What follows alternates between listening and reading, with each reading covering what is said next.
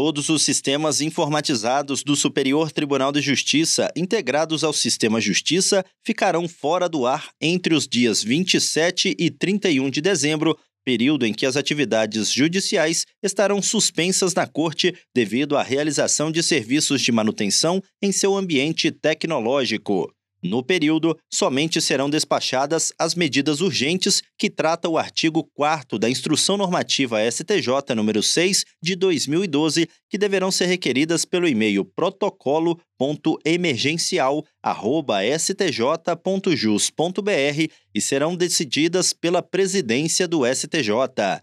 A paralisação das atividades judiciais se deve à migração da estrutura e do conteúdo do atual banco de dados do STJ para o banco de dados Oracle. Como a mudança é estrutural, todos os sistemas que acessam o banco de dados do Sistema Justiça ficarão totalmente inacessíveis, tanto para usuários internos quanto para o público em geral. Do Superior Tribunal de Justiça, Tiago Gomide.